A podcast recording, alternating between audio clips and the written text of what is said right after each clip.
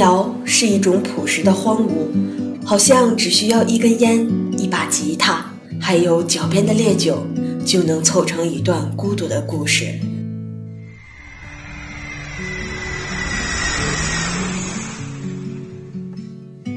旅行是一种洒脱的放空，走过崎岖的路，看着阑珊的云，品着不同的酒，每一个陌生的故事都是我的大梦初醒。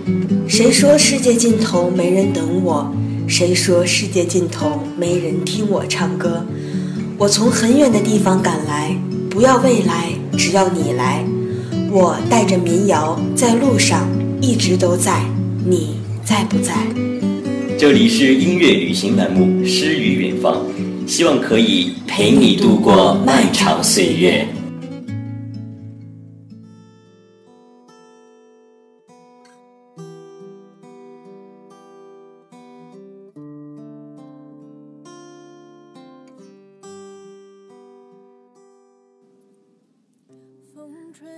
小耳朵们，你们好啊！这里是诗与远方，我是韩深。今天想给大家推荐的是三十年难得一见的民谣歌手李宇。那在百度上给她的定位是穿越古风少女。当然了，我很是不认同。这么实在的姑娘，只是抱有最纯真的幻想，哪来的穿越那么庸俗呢？二零一六年，一个大二辍学的女青年偶然在车里广播上听到了超女开始海选了。自己的蠢蠢欲动，再加上好友们的强烈建议，她就报名了。结果初选的那天，天降大雪。当时他说：“我特别不想起床，觉得那种天气就应该在被窝里睡觉。”结果被朋友硬是拽起来去了比赛现场。后来他在超女的舞台上大放异彩，不仅取得了全国七强的佳绩，还被冠以了三十年难得一见的民谣歌手的称谓。那我第一次听他的歌是很偶然的，因为那天刷微博，突然看到了一个这样的标题：李宇，三十年难得一见的民谣歌手。出于对民谣的一种情有独钟吧，我点开了这篇文章。一个可爱的女生，穿着一个复古的红色长袍，一头闷青色的梨湾短发，在抱着一个大大的吉他。我很是好奇。这样冲突的搭配会有怎样的音乐啊？让人称之为三十年一见的什么歌手？于是我搜索了他唱歌的视频，原来那是在快乐女声的舞台上，他还是穿着那样的搭配，笔直的站在立麦前，抱着吉他。他的嗓音并不甜美，也没有风尘的烟酒嗓，但这个声音伴着他简单的吉他和弦和他自己写出充满故事画面的歌词，很是舒服，让人难忘。于是韩生从头到尾看了他比赛期间所有唱歌的视频，每一首原创都令人印象深刻。相比他的嗓音，我更喜欢他写的词。二十出头的妙龄女子有怎样的经历，才能写出这么婉转深刻的词藻？也很是好奇。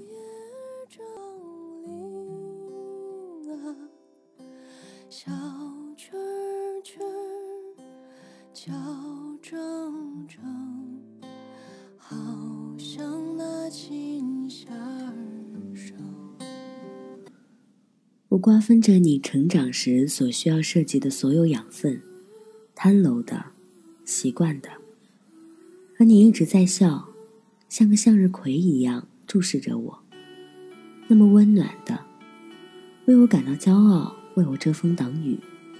要是有下辈子，我想做你的姐姐。这是他写的一小段文字，关于《姐姐》这首歌背后的故事。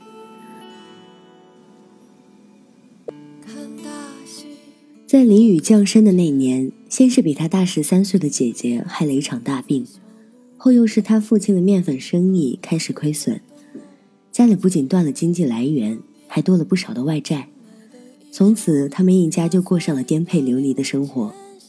在李宇的学生时代，他曾转过七次学，换了六个城市。李宇的姐姐也在李宇出生后不久就辍学了，早早地承担起了家里的重担。四处打工的他，只有逢年过节才能回家和家人团聚。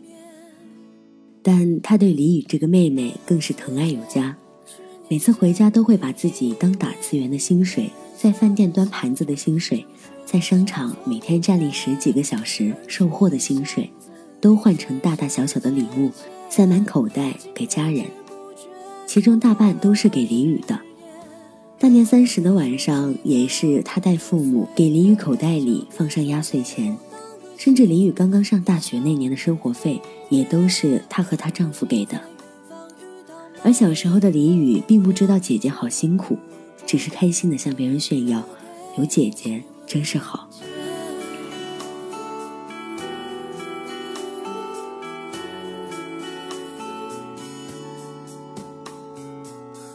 李宇的姐姐从没因此而抱怨过什么，她还对李宇说：“在这个世界上有你以前。”我从来都没有想过自己会有一个妹妹，也正是因为你是我的妹妹，我才学会不抱怨，不抱怨你的成长比我幸福。在歌里提到的那个故事，则是有一年的夏天，姐姐去古镇玩，给林雨打了个电话，开心地说：“小妹，我刚刚看到拿吉他在路边卖唱的姑娘了，好多人都在认真的听歌。”还给钱，我也给了，我给的比他们都多。我还和他说了，我妹妹也是唱歌的。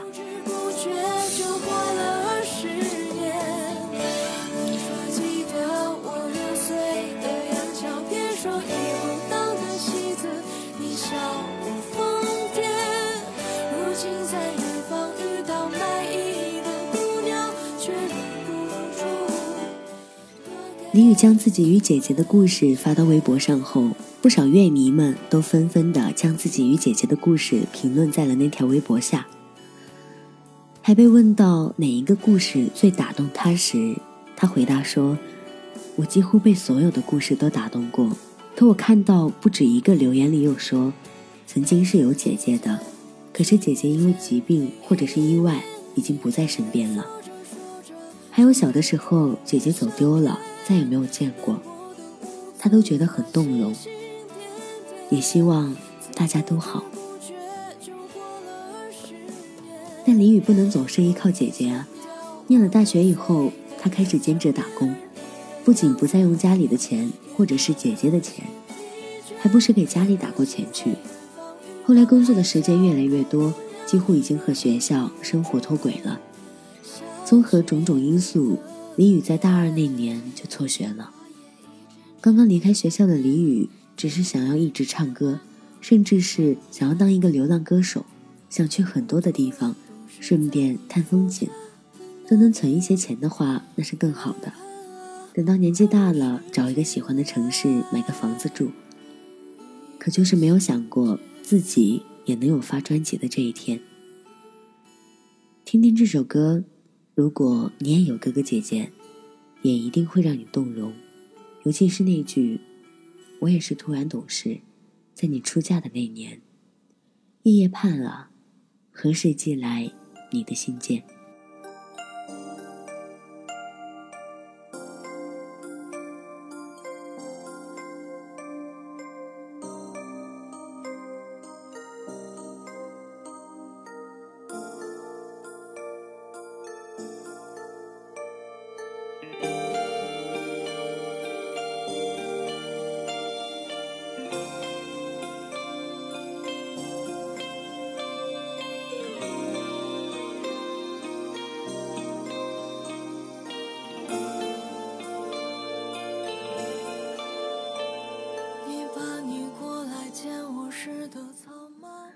不久前，李宇将自己在舞台上唱过的歌放入了自己新出的 EP《李宇》中，但他在新 EP 中对歌曲做出了改变。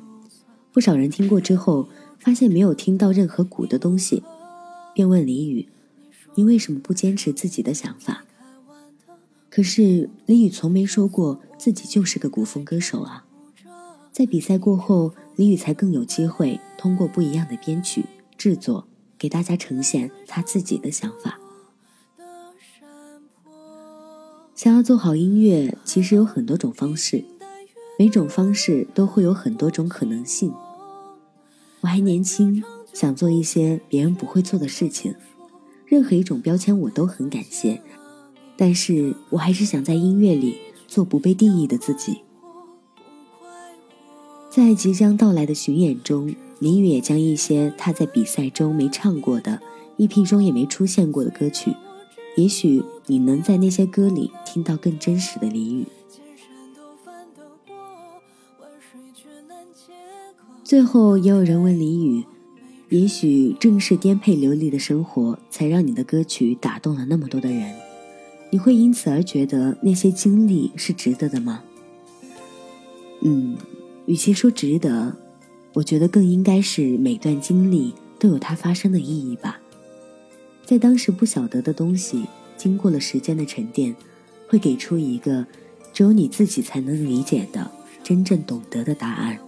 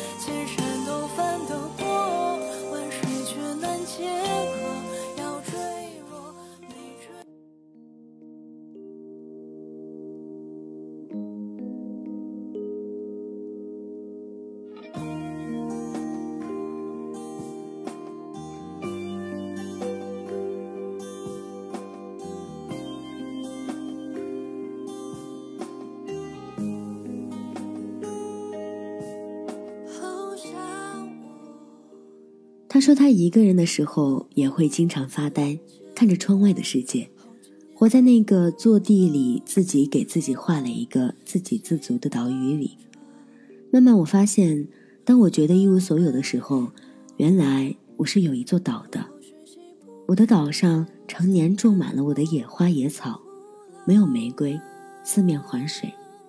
我又种了几棵树，这一棵树叫做遗憾，那一棵树。叫做回忆，有一棵树叫自尊，有一棵树叫煎熬。李宇在颠沛流离的生活中能写音乐结缘，依旧离不开姐姐的影响。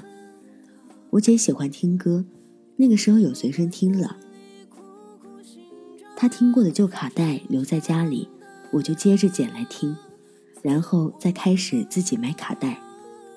周杰伦。S.H.E，后街男孩都听，音乐成为了对我来说最可爱也最可靠的朋友。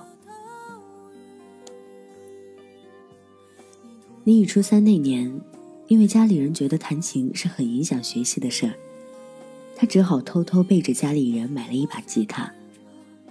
那时候还不会弹，只是觉得背着吉他到处走特别酷。后来自己开始学。磨了一手的水泡，最终在酒吧驻唱的经历，让他对唱歌这件事儿越来越在行。他坦言，辗转那么多城市，最后让他自己最难忘的还是哈尔滨，因为在那里上大学，也在那里做过很多份工作，唱过很多的酒吧，认识了一些很酷的人，在那里度过的时光，是我人生里最有意义的一段时光。在超女的舞台上展现自己生活中点点滴滴，唱出来以后，不少人都被她的音乐打动了。那些认为二十岁的女孩能有什么故事的人，最后都为在她的舞台上止步而抱憾。而在舞台上，李宇也被打上了古风的标签。这首歌叫做《岛》，自己谱曲，自己作词，自己演唱。第一次听这首歌的时候，我并没有感受到他想表达的孤独，可能就是他的声音让我很舒服。我住在一个自给自足的岛屿，泥土里藏着不与人说的秘密。于是我单曲循环，找到了共鸣。看着歌词棱角分明，却又将孤独唱得那么温暖，只有他了吧？我们每个人都会在某时某刻感觉到孤独，那么请你在孤独的时候也能去听一听这首歌，让你的孤独有一个陪伴和寄托。你只需享受空无一人的寂寞，享受寂寞给你的盔甲，在品尝拒人于千里之外的遗憾，在等海浪把千里之外的回声席卷回来。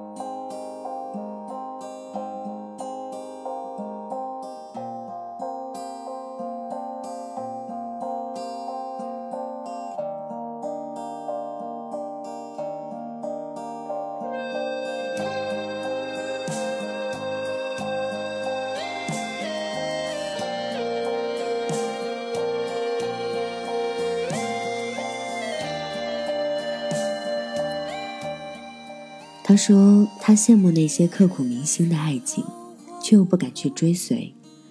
于是他写了一首歌，叫《无期》。第一次听这首歌是比赛的现场版，古风强烈，他的嗓音变得坚定有力，眼神中充满了对爱的执着与坚定。庭有词八树，无期死之年，所守职也。”今已亭亭如盖矣。项脊轩志的一句古文，就能让他感受到爱情的美好。你不得不佩服他超脱的想象力。若李雨生活在古代，那么至今会流传出多少篇他的诗词经传？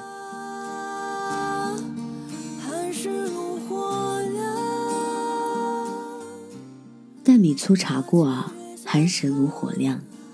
花前月下唱啊，提笔画一张你。木门渗着香，挪草围满墙。妻不怕依旧，郎不嫌糟糠。若不是你辞别事，无半生未觉凄惶。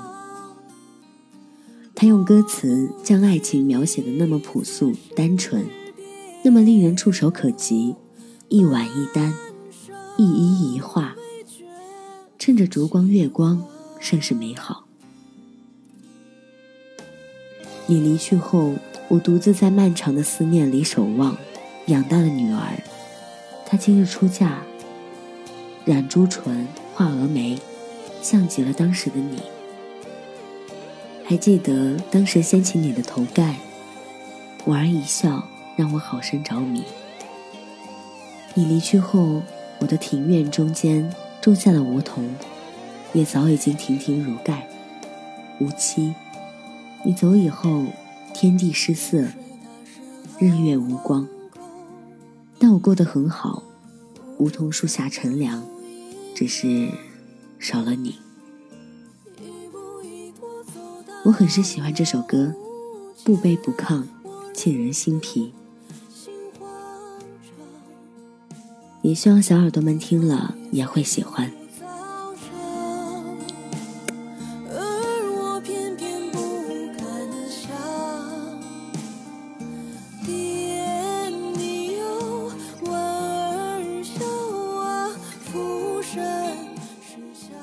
好了，今天的诗与远方就是这样了。我是韩深，下期见。